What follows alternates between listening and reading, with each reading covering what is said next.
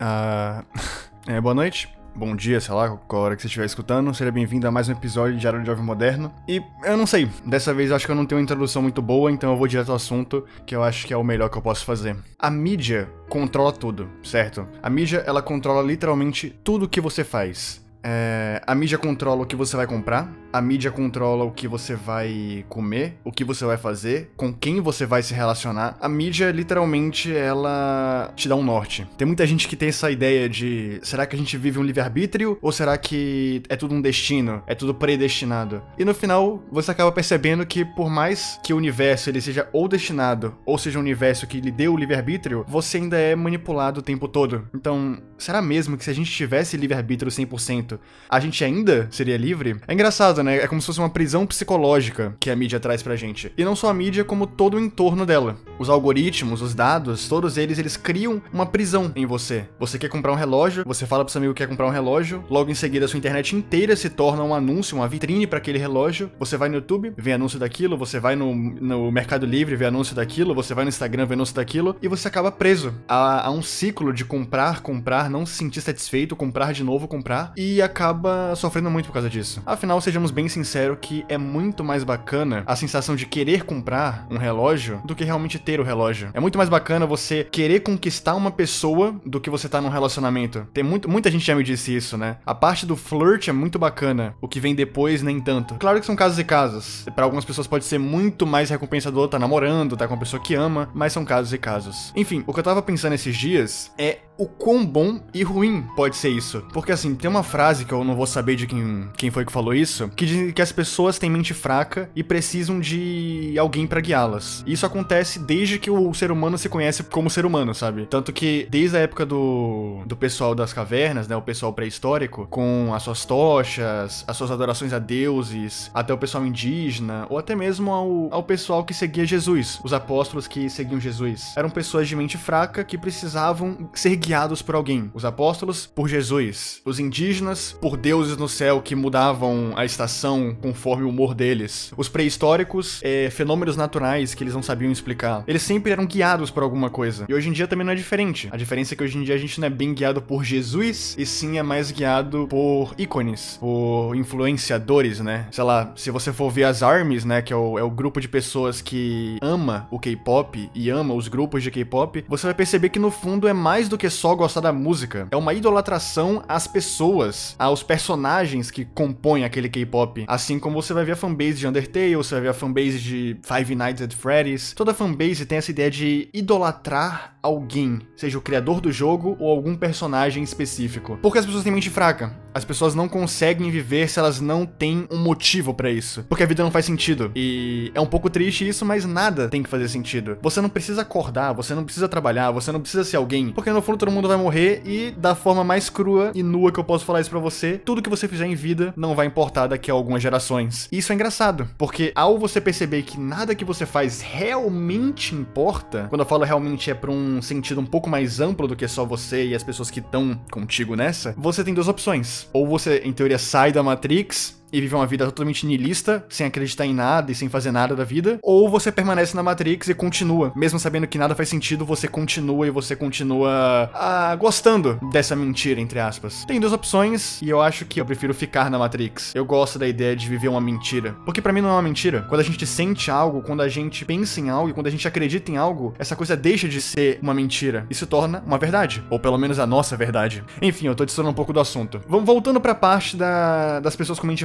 A mídia controla a gente. Não só pessoas, mas conglomerados inteiros. Você vê anúncio da Coca-Cola e em algum momento você vai ter vontade de tomar a Coca-Cola. E é assim que funciona, é assim que funciona com a maioria das pessoas e é assim que sempre vai funcionar. O que eu vim falando até agora é o lado ruim da mídia. O que eu vim mostrando para vocês até agora é a parte da manipulação, da alienação, do quão nocivo pode ser isso. E, pô, vocês conseguem bem, bem ver isso na eleição de Donald Trump e na eleição de 2018 do Jair Messias Bolsonaro. A mídia manipula, a manipulação manipulação faz as pessoas não terem as melhores escolhas possíveis. Essa ideia de dados, essa ideia de mídia, ela quase sempre vem atrelada a algo ruim, mas tem coisas boas também. Assim como a mídia manipula a pessoa pro mal, ela também pode meio que colocar a pessoa nos trilhos. Por exemplo, quando você vê as pessoas no Twitter, quando você vê as pessoas comentando que estão muito felizes que agora existem relacionamentos abertamente gays em animações da Disney, em filmes, em séries, não é por acaso. Não é só porque pessoas homossexuais gostam de ver homossexuais e se sentir representadas. É por isso também. Claro, eu não posso, eu não posso mentir falando que não é por isso. Só que outro motivo muito importante é que quando você torna natural a inserção de pessoas homossexuais, quando você torna natural a inserção de minorias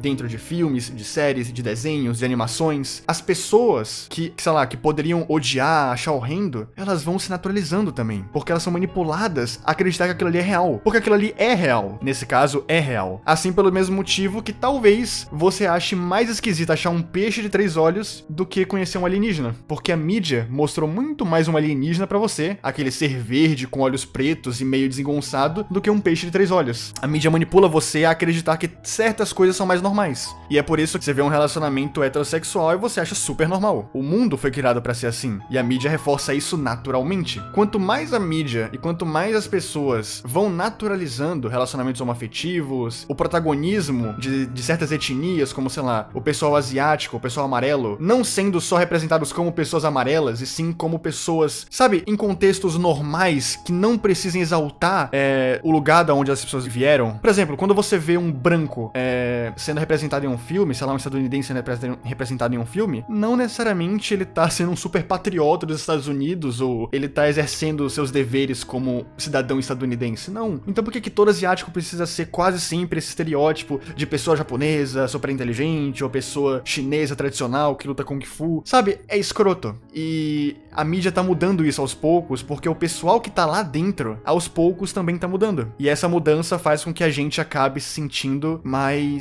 incluso, mais representado. E as pessoas que estão do outro lado da bolha, as pessoas que não fazem parte das minorias, elas vão começando a perceber que é normal, sabe? O tempo tá mudando, as coisas estão mudando, as tendências também. E se você não se acostumar, você vai só ficar para trás. E isso é muito interessante porque uma das maneiras de forçar alguém a melhorar é mostrar que se ela continuar como ela tá, se ela continuar da forma que ela sempre foi, ela vai ficar para trás. E um dos maiores medos das pessoas é serem abandonadas. Um dos maiores medos é ficar sozinho. Eu vi um estudo que dizia que as pessoas têm mais medo de ficar sozinho, de serem abandonadas, do que da própria morte. Ou seja, você não quer ficar para trás. Ninguém quer ficar para trás. Ninguém quer ser o cara que não evoluiu, o cara retardatário. Ninguém quer isso. Gradativamente, querendo a pessoa ou não, ela vai mudando. Porque todo o entorno dela vai mudando. E é por isso que a mídia é muito importante. É por isso que você vê, sei lá, seriados de animação como Steven Universe, como o final de Hora de Aventura, colocando relações homoafetivas. Ou você vê, sabe? É por isso que todas essas coisas são muito importantes. Não só pela representatividade, mas pela forma em que ela vai moldar as próximas gerações. De uma forma subconsciente e de uma forma natural, que é a melhor coisa possível. É quase como uma seleção natural psicológica.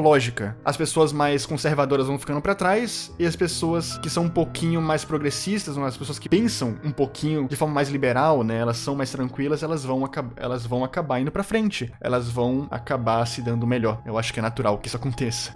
E é muito louco porque eu pensei nisso enquanto eu tava vendo uma série que eu comecei a ver recentemente, que eu achei muito bacana, chamada Mr. Robot, que é aquela série em que o Rami Malek, ele faz o Elliot, e eu tô tipo no episódio 8, episódio 9, e tá muito bacana, e chegou nessa discussão de como tudo manipula você pro mal. E aí eu pensei, será? Será que é só pro mal? E aí eu lembrei da, de como a mídia ajuda muitas pessoas a entenderem padrões e a aceitarem esses novos padrões. E eu percebi que a mídia, por pior que ela seja, por mais exploratória que ela seja, por mais abusiva que ela seja, não tá tudo perdido, porque nem todo mundo que tá lá dentro, nem todos os executivos, os produtores que estão lá dentro são monstros que só pensam em dinheiro e querem que todo o resto se foda. Tem uma mínima parcela que tá fazendo um pouco da sua parte, que tá sendo humana e que tá querendo ajudar, sabe? E eu acho isso muito legal. Eu acho isso muito, muito bacana.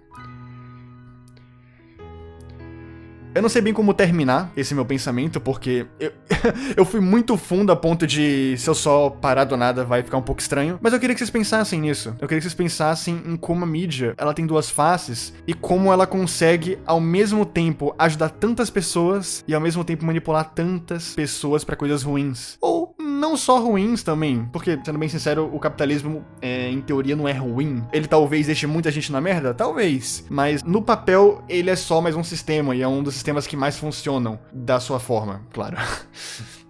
Enfim, eu acho que é isso. Não sei se eu tenho muito mais pra falar sobre.